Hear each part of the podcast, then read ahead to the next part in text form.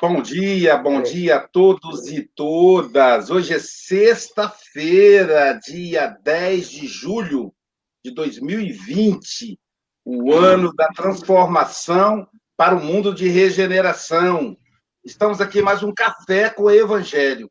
Ao meu lado aqui, a nossa querida Silvia Freitas, ela que é gestora de pessoas da Natura e é também gestora de pessoas do Café com o Evangelho. Abaixo, ao lado da, da Silva, temos Bom dia. o nosso querido representante da sucursal da Europa, Francisco Mogas, de Santarém, Portugal.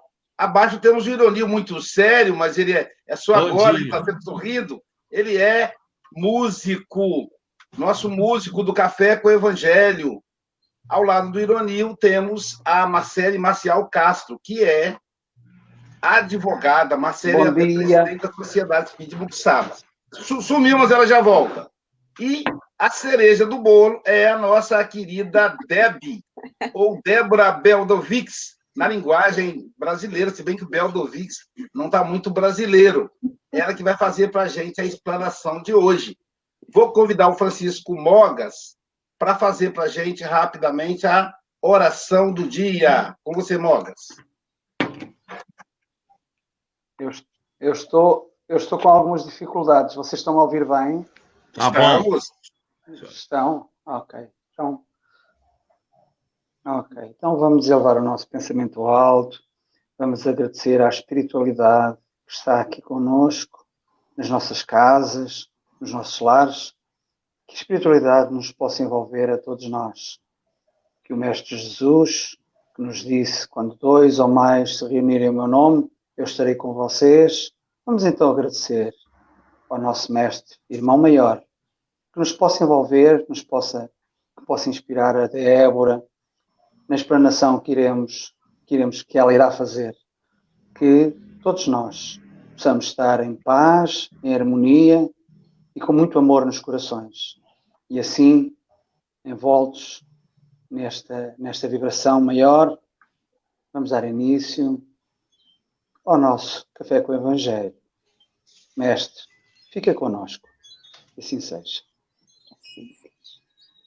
Muito bom, né? Que sensação de paz que a gente tem, né? Logo de manhã.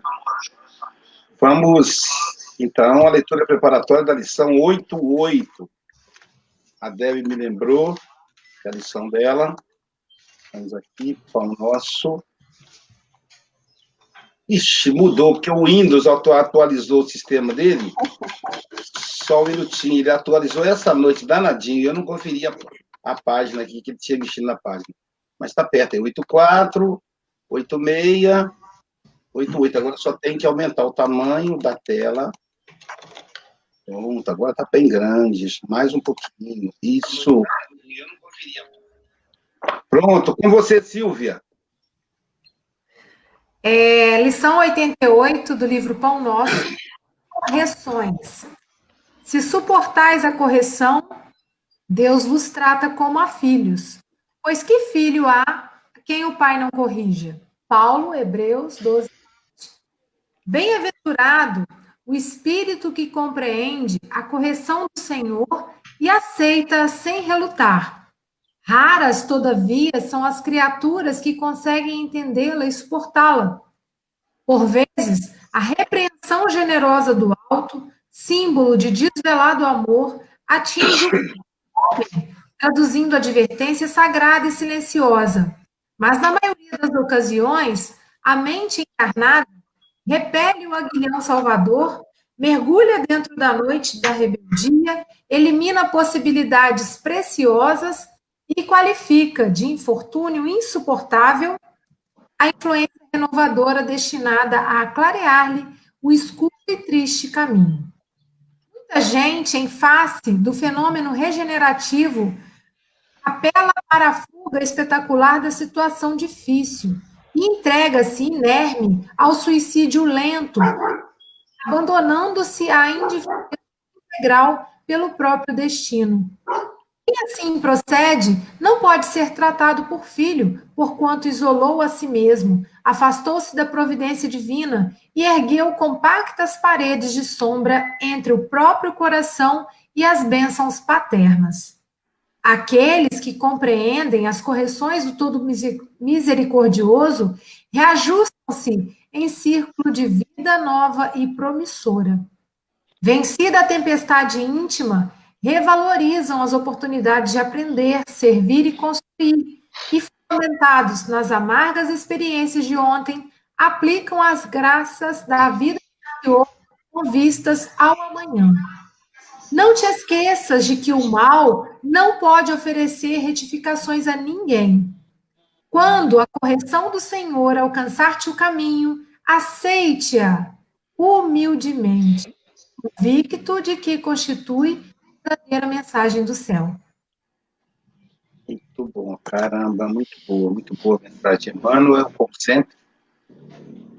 Querida Debbie, esteja em casa, tá bom? A casa é sua. Estou falando Deb, gente, que é como ela é chamada lá nos Estados Unidos, né? Ela tem um, um mineirês bem, bem presente na fala dela, ela não perdeu o sotaque. Uai, será mas, que ela vai perceber?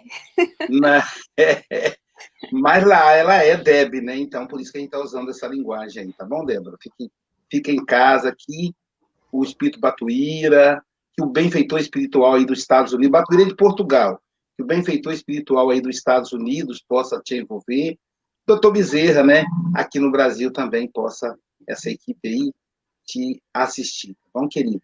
E são 8 e 7, 8 e 27 a gente volta, ou antes, caso você nos convoque. Beijo no seu coração.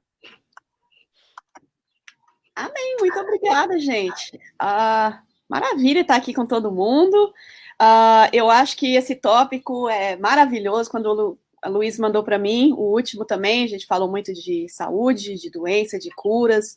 E hoje vamos falar de correção, porque a cura não vem sem a correção, né? Então, é, falando da leitura, vamos começar por essa frase. É, eu gostei demais. Tempestade íntima revaloriza as oportunidades de aprender. Será que alguém aqui aprendeu algo sem levar uns cutucões, né? Porque a gente só aprende quando incomoda, quando, quando por quê? Incomoda o que a gente não sabe. Por isso que vem a ansiedade, né? A gente tem ansiedade só daquilo que a gente desconhece. Mas Deus é tão bom e Ele é o Pai, Ele quer nos ensinar. Para isso, a gente tem aquele mérito de, de chegar. Num, algum dia nós vamos chegar a ser é, pessoas também iluminadas, né, do bem. E é isso que Deus quer para a gente. Então, quando Deus nos dá essa oportunidade de, de sermos criados, porque Ele poderia ter criado qualquer outra pessoa, podia ter criado aqui do meu lado a Maria ou a Eduarda, mas criou a Débora. Então, Ele não cria aquilo que não vai chegar no sucesso, né, no sucesso espiritual. Então, quando Deus cria, ele também nos dá, como a gente vê no livro dos Espíritos, o livre-arbítrio. Nós somos criados todos iguais, senão não seria um, bom, um Deus bom e justo, né? O Deus bom e justo. E ele nos cria com o mesmo ponto de partida. Isso é que é maravilhoso, isso é justiça, criar com o mesmo ponto de partida. E nisso ele nos dá também a, o livre-arbítrio e, e, e um tempo maravilhoso, um tempo bem longo para a gente alcançar essa essa paz que Jesus já dizia que ele veio trazer para a gente. Então, quando a gente fala de tempestade íntima, é aquele incômodo, né, do crescimento, porque a gente começa e a gente aos poucos vamos adquirindo, né, primeiro os nossos instintos, vamos adquirindo tudo até a nossa consciência e a nossa liberdade de escolha. Então, quando eu começo a escolher, eu também vou vou ter incômodos, porque eu vou para tudo que eu escolho, algo eu deixo para trás. E Deus é tão bom que ele nos corrige ao longo do caminho, para que a gente não desentorte tanto. É isso que se chama pecado, né? A palavra pecado em si não quer dizer que você é mal, que você é, faz tudo errado. Não é bem isso de fazer tudo errado. Simplesmente quer dizer que você perdeu a, a meta, né? Você pecou, você tinha uma meta e você saiu daquela meta. E a gente sabe que todos os caminhos que, que Deus oferece vai chegar até ele. Mas uns vai demorar mais, os outros, né? Tem gente que fala que Deus escreve, como é que é? Deus escreve certo por linhas tortas. Eu acredito que Deus não escreve por linhas tortas. as linhas deles são bem diretas, né? A porta é estreita. Nós é que somos um pouquinho complicados e aí a gente vê as linhas tortas. Mas o ponto é, a leitura já diz, a tempestade íntima revaloriza as oportunidades de aprender. Então, te lembra aquela oportunidade de você aprender. Essa tempestade íntima, essa esse crescimento, esse incômodo das escolhas, essa, é, é, as correções. Então, é, quem aqui, vamos, vamos combinar, pessoal, quem gosta de ouvir um não? Quem gosta de ouvir alguém falando que você está no caminho errado? Ou a gente pode apreciar e agradecer, mas incomoda quando a gente, porque a gente, na maioria das vezes, nós nem estamos, é, aqui nos Estados Unidos fala aware, nós nem estamos é, alertos, né, que a gente está no caminho errado. A maioria das pessoas não fazem as coisas por mal, mas por ignorância. Na verdade, o mal, todo mal é a falta do amor, né? A ignorância do amor. Isso está lá bem o capítulo do bem e do mal, que eu adoro falar desse capítulo. Então a gente sabe que Deus está aqui para nos corrigir.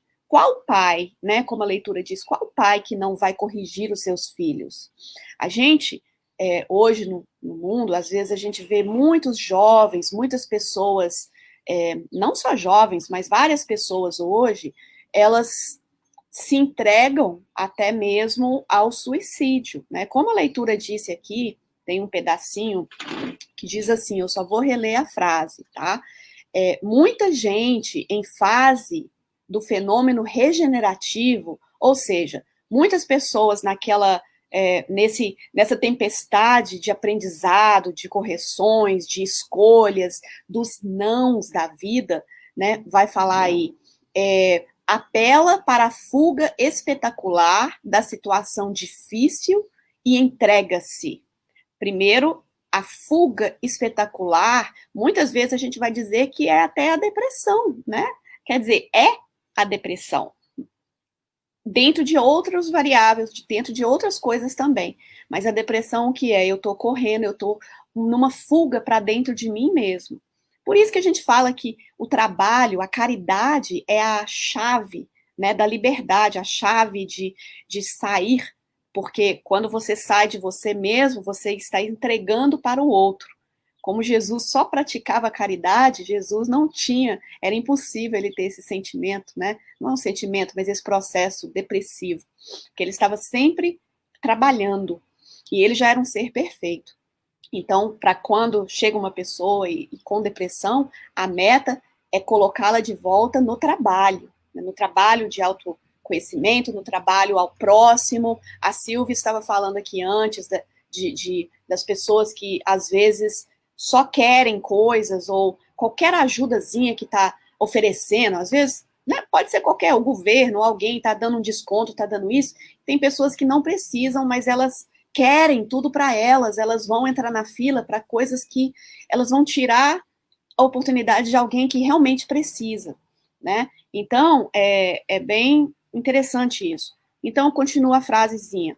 É, então, aquela apela para a fuga espetacular da situação difícil e entrega-se inerme ao suicídio lento, porque acaba sendo um suicídio lento mesmo. Todo, toda, toda uh, você tira o seu o, o, seu fluido vital, ele é usado de uma maneira só para você lá dentro e, e gasta a, a depressão usa mais energia do que o trabalho é uma energia imensa que você usa, tanto que os passes são dispersivos, né, para as pessoas que, que têm depressão, porque é o acúmulo da energia, é o acúmulo daquilo tudo que você tem que estar colocando para fora. E aí, a última sentença é abandonando-se à indiferença integral pelo próprio destino. Aí você entra naquele ponto em que indiferença, tanto faz, eu não, eu não tenho força, é, e é muito triste, porque é, é uma doença realmente muito séria, né? Mas aí a gente pergunta, os jovens, tantas pessoas caindo para esses essas fugas, né? É, vamos colocar essas fugas espetaculares da situação difícil. O que, que significa isso para os jovens, para nós aqui assistindo? Isso significa as frustrações. O problema maior que eu penso que os jovens estão lidando, principalmente os jovens, mas todos nós, é, e que eles se entregam até mesmo ao suicídio, entregam à depressão, entregam, eu digo assim, não querendo desfazer, porque ninguém quer entregar, mas é, é onde a gente cai. Por quê? Não saber lidar com as frustrações, os nãos, porque não é confortável ouvir um não. E às vezes o primeiro não que a gente ouve, a gente já entra na rebeldia. Ao invés de auto-avaliar, será? Será que a pessoa está certa? Será que isso é uma, oportunidade de aprendizado? E Jesus, ele vem trazer essa boa nova, esse evangelho, é se a gente for pelo evangelho, a gente não vai melindrar nos nãos da vida, né? Essa palavra melindre que que a gente tanto fala, mas muitas vezes o melindre vem é de quê? De não saber ouvir o não. Eu acho que todas as vezes, né, Luiz? A Luiz fez uma palestra lá no Seara do Bem sobre o melindre, os melindres também. Teve um, um, você tocou nesse assunto na palestra. Então, é, esse ouvir o não é uma coisa muito boa. É, que pai, que pessoa que te ama vai sempre dizer sim. Nós temos que lembrar que quem gosta da gente, as amizades verdadeiras, é, o evangelho, diz não muitas vezes. Os discípulos ouviram não muitas vezes de Jesus. O livro, é, a codificação de Kardec, nos mostra todos os nãos, certo? Que o que tem gente que fala, ah, o espírita pode fazer qualquer coisa. Espírita, né? Não, você pode fazer tudo. Sim, Paulo também já dizia, né? Tudo posso, mas nem tudo é lícito, nem tudo devo, nem tudo que eu posso fazer eu deva fazer. Então, é, esse, esse, como se diz, o, o, a nossa codificação ela é fantástica. Kardec já nos diz, né? É, não a, aceite autoconhecimento, aprenda que o não é, te, te, vai te salvar muitas das vezes. Por que, que nós ficamos com raiva? É interessante essa pergunta, né? Às vezes a gente faz assim, por que, que as pessoas ficam com raiva? A gente fica com raiva porque as coisas não saíram do jeito que a gente queria. É ou não é, pessoal? Vamos pensar. Aí tem gente que vai falar assim: ah, Débora, não, eu fico com raiva porque está acontecendo corrupção, ou porque isso está acontecendo no mundo, ou porque eu vejo as pessoas não cuidando. É, mas é porque você queria que as coisas saíssem da sua maneira. E a grande maioria das vezes, é, isso é bom, correto. Muitas vezes nós estamos certos das coisas, da gente querer que saia daquela maneira. Com certeza, é, é, se a gente vai focar no evangelho, a gente quer que tudo seja seguido de acordo. Porque aí não tem erro, não tem pecado, não vai ter tempestade interna, porque o evangelho apresenta todas as respostas, tudo que a gente deve fazer para o nosso crescimento. Mas a gente não segue, né? É por isso que a gente sai daquele, daquele caminho estreito. Mas aí a gente fica com raiva quando a gente ouve um não, né? Às vezes a gente briga, a gente retruca, a gente. E, e, e aí é como se diz assim: o Pai, né, Jesus, Deus, ele não obriga ninguém a nada. O Evangelho não obriga, a, a, a doutrina espírita não obriga nada. Mas a gente tem que ter o discernimento e, e, e chegar para trás um pouquinho quando vem a correção. Como que é bom, gente? Como que é bom para a nossa alma a correção? É, eu penso que muitas vezes a, eu, eu, olho, pelo menos no Seara do Bem, no centro que eu, que eu frequento, aqui nos, em Newark, né, nos Estados Unidos, Newark, eu fico pensando, às vezes, em algumas pessoas que, que, que passam, né, aquela porta giratória, às vezes. Tem, Centro Espírita tem duas portas, uma fixa para aqueles obreiros e outra porta que vão entrar e vão sair, vão, né, e não está no tempo ainda de, de ser um, um obreiro, é, mas precisa daquele aprendizado, precisa daquele dia pelo menos só daquela palestra, e não tem problema. Mas muitas vezes entram trabalhadores fantásticos, pessoas com, com um cabedal de inteligência, ou entram pessoas que, nossa, você vê que seria um foguete de, de, de autoconhecimento, de aprendizado, mas aí elas ouvem um não. aí entra aquele melindre, entra a raiva. Eu fico com raiva porque não saiu do meu jeito. E elas vão embora. Quando vem uma correçãozinha, quando vem alguém falando para você, olha, é, quem sabe você fazer dessa maneira ao invés daquela? Você pode fazer, falar com todo amor, que mesmo assim é, entra o melindre. E é filho do orgulho, né? O melindre e o orgulho são, são dão, andam de mão dadas. Então, quando gente, é, é bom a gente checar nós mesmos. Quando alguém me corrige e eu já imediatamente entro em rebeldia ou eu não dou tempo para eu pelo menos refletir se essa pessoa pode estar certa, é, eu, eu estou completamente exercendo o orgulho que existe em mim. Então, é, eu falo com os meus filhos. Meu filho, a gente estava falando aqui antes também de Forças Armadas, pessoas que servem, né? Meu filho está na Marinha, na Navy, né? Aqui nos Estados Unidos. Então, quando ele, é, quando ele foi, eu falei com ele, olha, siga a sua consciência. Eu sei que você vai ter generais, você vai ter pessoas de muito poder, né? Você vai estar numa área, ele está na área nuclear. Siga a sua consciência. Se algo vai contra a sua consciência, arque com as consequências, mas diga não. É, independente. E minha filha está estudando psicologia, eu digo a ela a mesma coisa.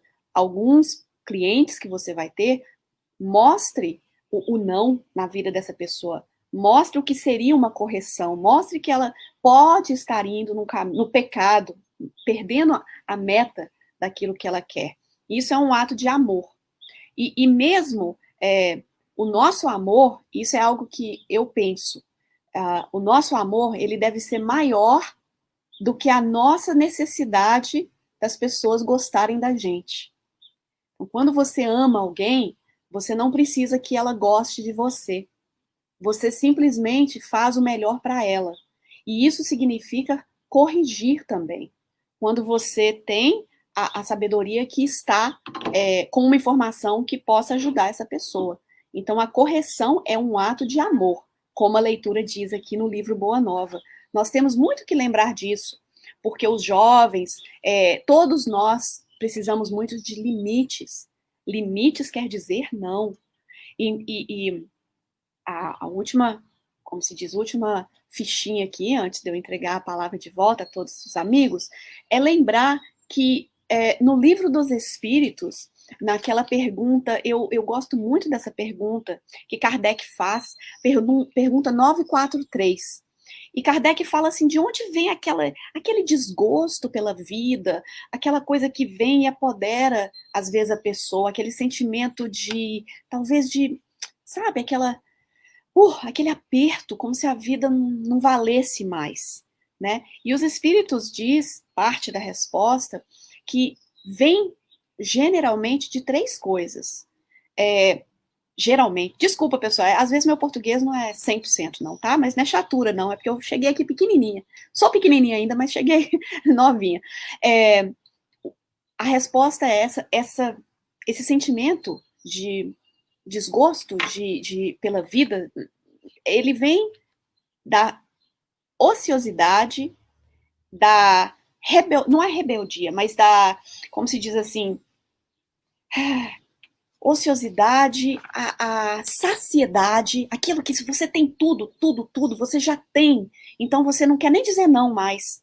É, então, vem da saciedade, vem da ociosidade, da falta do trabalho e da falta de fé, né? Então, esse desgosto pela vida. Muitas vezes, é, a ociosidade, nós estamos oferecendo isso, às vezes, para os nossos filhos. Nós não estamos colocando eles é, para trabalhar mesmo, tudo, trabalhar no centro, trabalhar na vida, trabalhar em tudo. É, a gente quer o bem, por isso que Deus quer que a gente trabalhe. Não é assim? Meu pai trabalha até hoje. Então, é, a gente tem que lembrar, eu também tenho que trabalhar. Por quê? Isso é um antídoto contra esse sentimento, certo? De desgosto pela vida, de, de de indiferença às vezes. Então, a correção, nós precisamos corrigir. Quando a pessoa começa na ociosidade, o não é maravilhoso. Não, você tem que fazer. Outra coisa é a saciedade. Saciedade quer dizer, eu tenho demais, eu tenho tudo. Então, a gente vai lembrar que saciedade não é uma coisa boa, a gente tem que começar a falar não. É, eu não posso ter tudo, eu não posso dar tudo que alguém pede. O não é uma liberdade da pessoa procurar por ela, né? Então, e lidar com as frustrações de ouvir um não. Né? E a última coisa, a falta de fé. Às vezes a gente vai, é, deixa as coisas para lá, a gente não quer ouvir um não, que a gente precisa procurar, a gente precisa estudar. Estudar Kardec, estudar o Evangelho é fantástico. Então, às vezes, a gente precisa de ouvir um não na vida para nos redirecionar para aquilo que vale a pena, que é realmente o Evangelho. Essa é a bússola. Deus está nos dando, olha, sim, siga aqui que você chega sem as, as, as bobagens, é você chega naquele caminho reto. Mas a vida vai ter que te dizer muitos nãos para você realmente é, entender esse recado, esse recado do amor, do anti-egoísmo.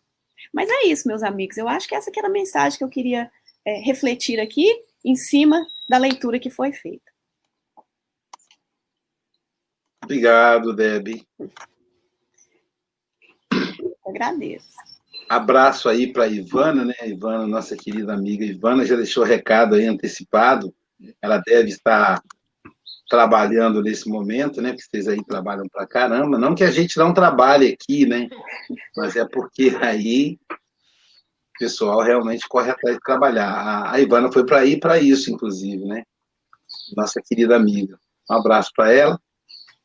É, vamos começar então. Marcele, seus comentários, suas considerações, dois minutos.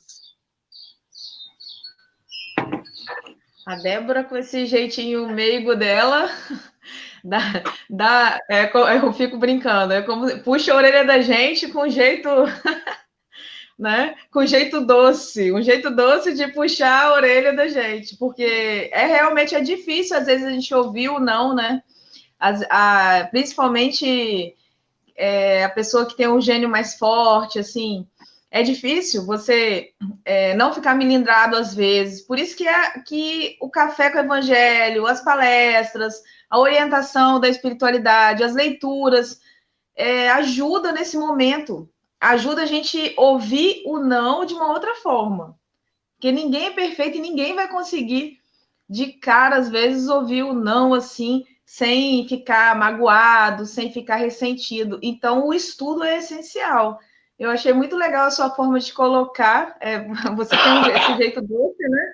Aí eu até estava ouvindo assim, falei assim, é o jeito doce de puxar a orelha da gente, que a gente se sente realmente que tem que mudar. E, e eu sempre faço essa reflexão, eu tenho muito isso, sempre faço essa reflexão e a, a, doutrina espírita me ajuda muito nesse ponto aí, nesse ponto de estar sempre refletindo sobre isso. Gente, obrigada e eu vou partir. Obrigado, Marcele. É, então vamos por ordem do pessoal que, que tem que sair correndo. Marlene, dois minutos, suas, suas considerações. Bom dia a todos. Desculpa aí o atraso. Débora, foi muito bom te ouvir, sua voz é, doce, muito clara sua exposição, é, e o evangelho é sempre uma clareza, né? E quando, como você disse que quando nós seguimos o evangelho, os caminhos são sempre corretos. E eu percebo assim que essa correção, quando nós aceitamos e quando compreendemos e aceitamos, fica mais fácil. O caminho se clareia e a gente passa a não ter mais tristeza, essa melancolia. Mas quando nós não aceitamos, é como se fôssemos casca de ovo. É como a, o melindre, como você tão bem colocou, é, é a exacerbação do orgulho. E geralmente nós não aceitamos. E aí nos melindramos e nos quebramos. Quando a gente se quebra, começa a fazer a ruptura do orgulho. Então, sempre que não aceitamos as correções, a gente é, desfaz um pouquinho do nosso orgulho. E o Pai, como é generoso, nos dá a oportunidade, através do amor, de nos corrigirmos. E quando nós somos renitentes, ele vem com a correção através da dor. Muito obrigada a todos e que Deus nos ilumine e nos abençoe. Muito obrigada mesmo pelo seu carinho aí conosco. Obrigada. Obrigado, Marlene. É, nosso querido Francisco Mogas, suas considerações. Dois minutos. Isto está um bocado difícil. Vocês estão a ouvir bem? Estamos Sim. te ouvindo muito bem, meu amigo. Estão a ouvir bem vocês? Estamos. Ok. Isto, isto, isto está aqui está muito atrasado, mas pronto. Uh, tenho aqui, isto deve ser os As de Espanha, porque os, os, os de Espanha, pelos vistos, não são muito bons. vou tentar, vou tentar, uh, vou tentar dizer algo, uh, porque é uma área que é uma área que é mais a área do psicanálise, que abrange aqui um, esta área extraordinária do não uh, aos jovens. É, é, eu tive alguma experiência, antes de mais quero dar os parabéns à Débora, porque abordou o tema de uma forma muito eh, muito realista e, uh, digamos, de uma forma educativa. Uh, nós já tínhamos falado na lição 80, em que Jesus dizia: Mas seja o vosso falar sim, sim. Não. Aqui está bem expresso que o não também faz parte, o não também é educativo. Eu recordo-me que quando era treinador, ah, alguns pais vinham ter comigo porque eu tinha alguns conflitos muito grandes uh, em termos disciplinares, porque eu era bastante disciplinador. Diziam que eu era disciplinador. Não, uh, isso não tem nada a ver o facto de ser militar. É evidente que ajuda também alguma coisa, mas alguns pais, uh, eu e eu, realmente, com, com crianças, com 8, 9, 10, 14, 15 anos, a disciplina era sempre, era sempre igual. E alguns pais vinham ter comigo essencialmente das cujas crianças uh, tinham imensas dificuldades. Uh, os pais diziam que eu não tinha muita empatia com as crianças, nem as crianças tinham empatia comigo. Isto porque, porque os pais diziam que tinham que negociar com os filhos. Uh, e tinham que negociar com os filhos. Vocês estão a ouvir, Aloísio? Estamos. Pode continuar, pode não continuar. Não ouvir. Estamos.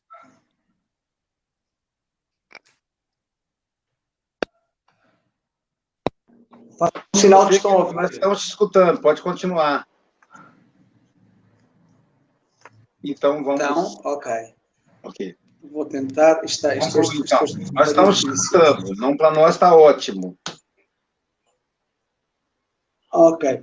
Uh, e alguns pais diziam que tinham, que tinham que negociar com os filhos, ou seja, não conseguiam dizer não aos filhos e tinham que, e tinham que negociar com os filhos.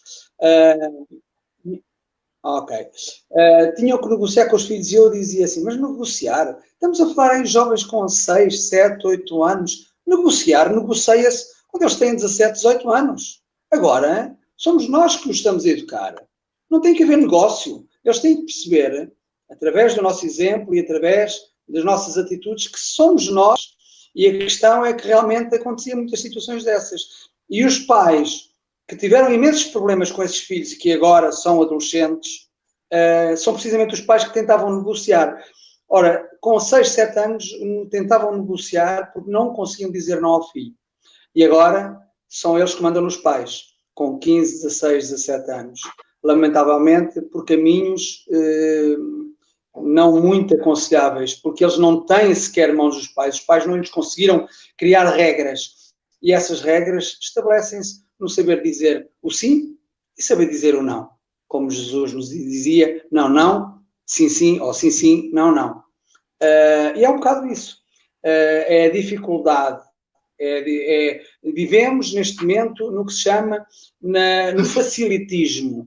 E então facilitamos tudo aos filhos. Os filhos têm que ficar em primeiro lugar, mas sem esforço sem esforço. Eles não podem ter um trauma, não podem dizer não. Eu assim, meu Deus do céu, eu sou uma pessoa tão traumatizada porque o meu pai disse-me tantos nãos, não é? E a pessoa questiona. Portanto, o não é tão importante ou mais importante que o sim em determinadas alturas da vida do jovem. Uh, e depois, quando chegamos a adultos, estamos tão habituados a, a só ouvir, a dizer que sim, quando entramos no mercado de trabalho e alguém nos diz não, é um problema, porque aí já somos adultos. E depois, como é que resolvemos a situação? Depois vem a depressão, depois vem a desistência, baixam os braços, porque não, nem sequer estão habituados a tentar lutar, a tentar uh, serem um pouco melhores do que aquilo que são. Porque a vida foi uma vida de facilitismo e de mediocridade. E é um bocado assim. Essa foi a minha experiência, lamentavelmente. Alguns pais diziam: ai, ele já não me obedece. Ó oh, professor, chame por favor. Eu sim chamar, então não obedece ao pai. Então o pai que tem, o pai ou a mãe tem que ser a referência da autoridade. Eles próprios se desautorizavam. Olha, o professor está-te a chamar. Não é eu estou-te a chamar, é o professor que está a chamar. Portanto, o não é muito muito, muito importante. Obrigado, meu amigo. E eu, eu não consigo saber se vocês estão a ouvir bem, se não, porque eu, a net aqui está muito má. Mas pronto, olha, foi, foi o que se pôde arranjar neste momento. Tá certo, tá certo. Ironil, suas considerações, meu amigo. Dois minutos.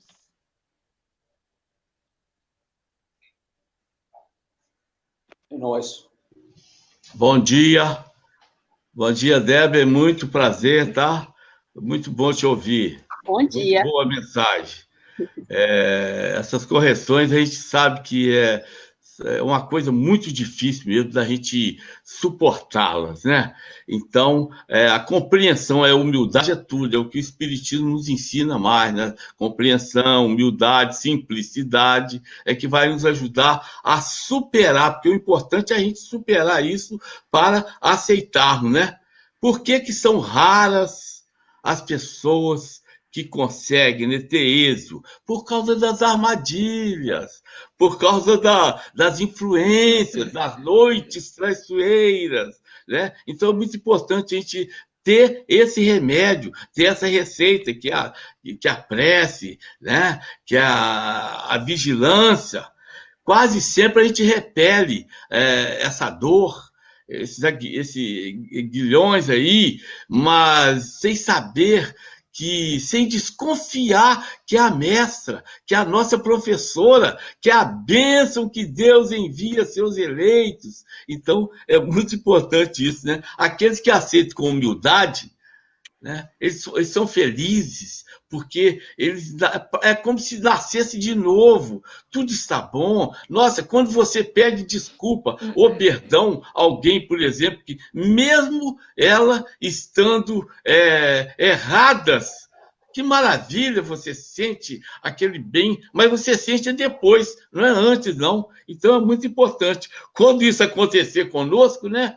O que, que vamos seguir Emmanuel aqui, né? Que possamos ter essa compreensão, essa humildade, porque é sempre uma mensagem do céu, mesmo que venha por outras bocas, às vezes vem pela boca de uma esposa, de um esposo, de um filho, de uma filha, de um amigo, mas é uma mensagem pode ser uma mensagem divina para você. Que Jesus nos abençoe sempre para a gente continuar firme nessa vigilância e buscando essa compreensão, essa humildade para conseguirmos é, aceitar as correções que vêm para nós.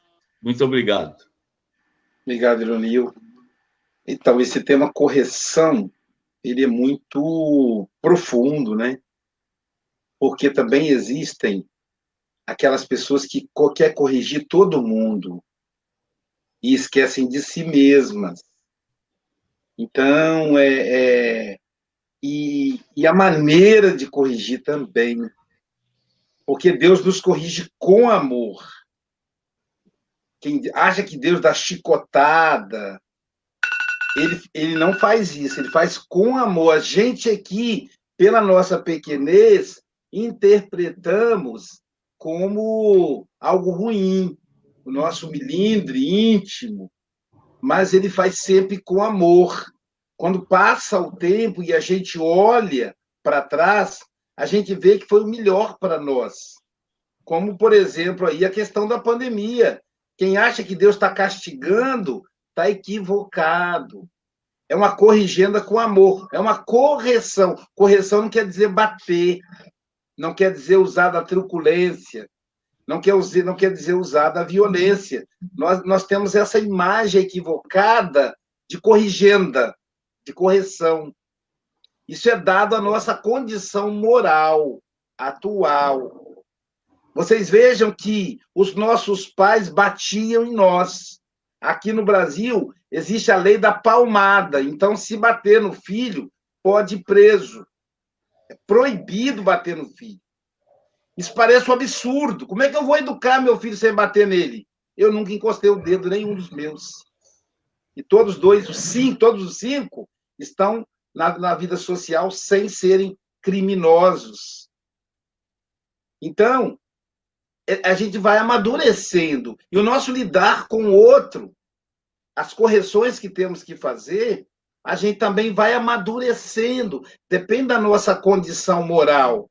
Gandhi corrigia, Madre Teresa corrigia, Joana de Anjos corrigia o tempo, corrige o tempo todo, mas sempre com amor. Como é que era a correção de Gandhi? A desobediência civil. Eu não vou fazer o que você está me mandando. Isso vai contra o meu povo. É um outro tipo de correção. Né? A, a tocou no início do, da, da, do comentário dela da questão da, das vantagens sociais, do socorro que o governo oferece para os brasileiros, o mundo todo, né, que estão passando por dificuldades. Aí algumas pessoas se aproveitam. E aí o governo vai ter que corrigir. Aqui no, aqui no Brasil, os prefeitos e governadores que detectarem que seus funcionários pediram ajuda emergencial, eles vão descontar na conta ou bloquear o salário até que a pessoa devolva. Então tem que ter essas corrigendas, porque nem sempre a gente está atento para o que é certo e o que é errado. Então é importante que nós não nos tornemos corretores dos outros, mas corrijamos a nós mesmos. E e, e, e tenhamos sempre em vista o que está nos incomodando e falar para o outro. Né? A gente precisa falar para o outro que está nos incomodando, ainda que ele se milindre. Não querer que o outro se milindre é querer controlar a emoção do outro. Então, eu vou falar algo para a Deb e ela vai se melindrar, o direito dela. Como a gente fala um não para a criança, ela faz pirraça e faz beicinho. E muitos pais falam assim: engole o choro. Não pode engolir, tem que deixar chorar. O seu direito é de corrigir e do filho de chorar. Então o outro pode se aborrecer conosco. Tá tudo bem. E tem um segredo que o meu filho Sócrates sempre me lembra, com base na psicanálise. Ele diz assim: todas as vezes que nos ofendemos com a corrigenda do outro, é porque ela nos atingiu. E se ela nos atingiu, é porque a gente precisa se corrigir. Porque se o Francisco Mogas, meu amigo Chico Mogas, falar algo para me corrigir, querendo me corrigir, se não tiver razão de ser, eu não vou me sentir ofendido. Não vou me sentir milindrado. Mas se eu sentir-me milindrado, eu tenho que botar a barba de molho, literalmente. Para vou botar a barba de molho porque o que ele falou me tocou. Deb, suas considerações finais, querida, de dois minutos. É isso aí. Eu acho que é melhor ser corrigido do que ser corretor, né? A gente tem que lembrar que Jesus já dizia, né? Olhai antes de julgar, de apontar, olhe a trave que esteja nos seus olhos.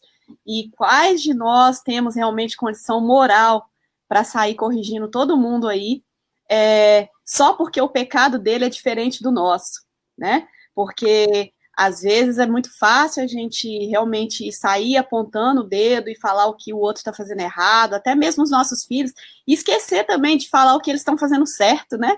É, é muito importante a gente, quando a gente vai corrigir, e isso é corrigir com amor. A gente corrige o erro, mas mostra onde a pessoa está indo certo. Aí ela vai te ouvir, não vai te ver como se você fosse só uma autoridade severa apontando o erro. É, principalmente como você falou, Luiz, com os filhos, né? A gente não precisa, é, a gente fica pensando assim, será que eu vou eu vou estapear uma criança, mas será que eu também vou estapear um adulto? Né? Se a gente não faz com o adulto, a gente não vai fazer com a criança. Mas com as palavras, a gente pode mostrar à criança, ou o adulto, ou o amigo da casa espírita, o, o tanto que ele está fazendo correto e trazer aquilo de, olha, isso aqui, quem sabe você repensa do, da maneira que você está fazendo, mas é melhor escutar porque a trave dos nossos olhos, ela, ela está bem maior do que a gente pensa. Isso é outra chinelada que a gente tem que levar, né? Chinelada virtual. Mas a gente tem que prestar muita atenção, porque os nossos olhos estão com, com grandes traves, todos os dois olhos. E, e, e isso é, é, a vida, a gente vai. Né? É a lei, é a lei. É, é Kardec falava: é, nasce, renasce, né? E, e até chegar lá. E é assim que a gente vai fazer. A gente vai errar, a gente não precisa se sentir culpado, não precisa se sentir que é o pior cidadão do mundo por errar, porque é normal, é parte do processo. Vamos escutar os corretivos e né, tentar não ser rebelde, como é, o nosso amigo falou. Seja simples, humilde. O humilde não rebela contra a correção. Porque se a correção não for para ele, ele simplesmente ignora. Não é para mim, eu sei que estou fazendo certo. Mas se é a correção como filho, o Sócrates fala, né? Se o Sócrates do Aloysio aqui também fala, se a correção é válida para você, se te incomodou, é porque tem algo ali a ser trabalhado.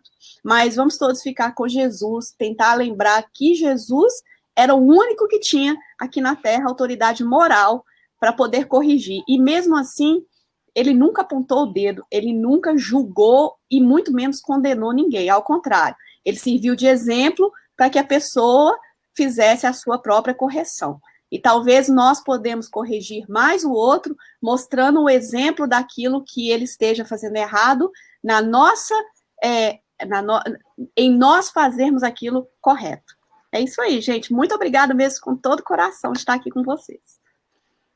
Por isso que o café com o Evangelho é feito em equipe. Luiz, eu posso minha, corrigir minha uma amiga coisa? querida, você que é gestora de pessoas, você tem que nos gerir aí seu amigo às vezes fica meio Pois. caduco aqui, meio, com, meio fora do ar. Então, É, você tá vai, vai fazer as considerações Dias, finais, tá. Silvia. Querida, fica então com você e depois das, da- dos seus comentários a gente caminha para a nossa prece musicada. Obrigado. É Aí, a, a correção da Fernanda. Já pensou? Eu ia ficar o dia inteiro falando: ah, meu Deus, eu falei com a Silvia. E ela não ia falar essa danadinha ali, ficar cada dia. Ainda bem que Fernanda, que um o café beijo, com o Evangelho Fernanda. é feito com todos. Então, todos que participam aí, nesse momento, por exemplo, 28 pessoas, mais seis aqui, 34. O Café com o Evangelho está sendo feito por 34 pessoas. Obrigado aí, Fernanda Bodatti. Me salvou, viu? Silvia, com Eu você, sou-. Eu me tornei, conheci a Débora há pouco tempo, né? A nossa Deb, e já virei fã, né? Ela tem um jeito muito gostoso de falar, a gente vai embalado aí nesses comentários, na... foi perfeito, né?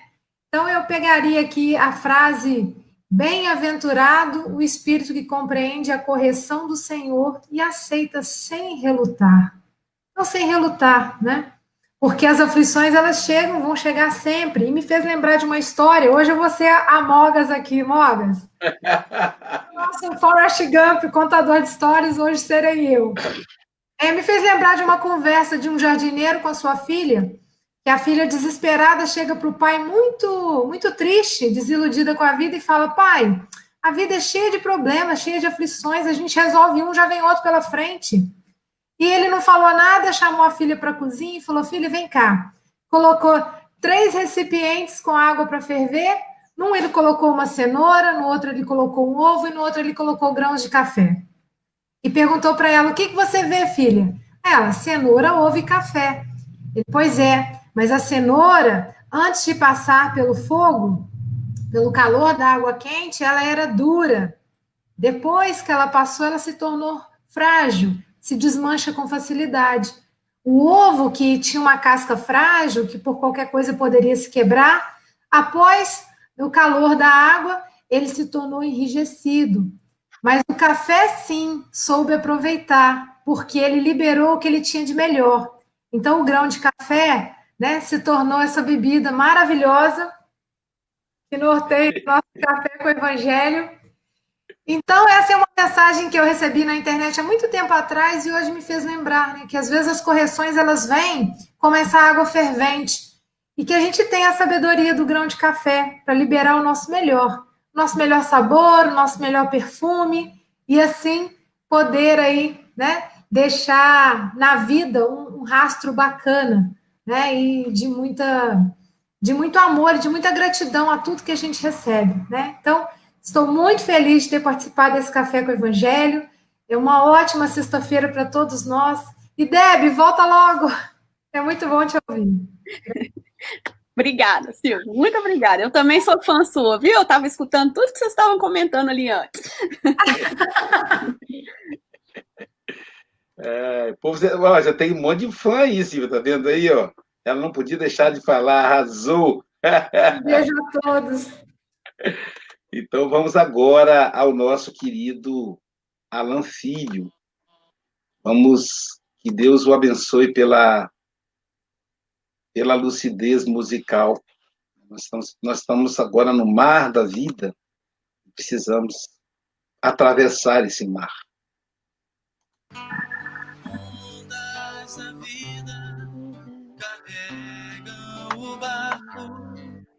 Atracado no tempo, não quer navegar. Naufraga em si mesmo, devendo os monstros que existem no mar. O monstro da morte consegue. Está novinho aí, vídeo antigo.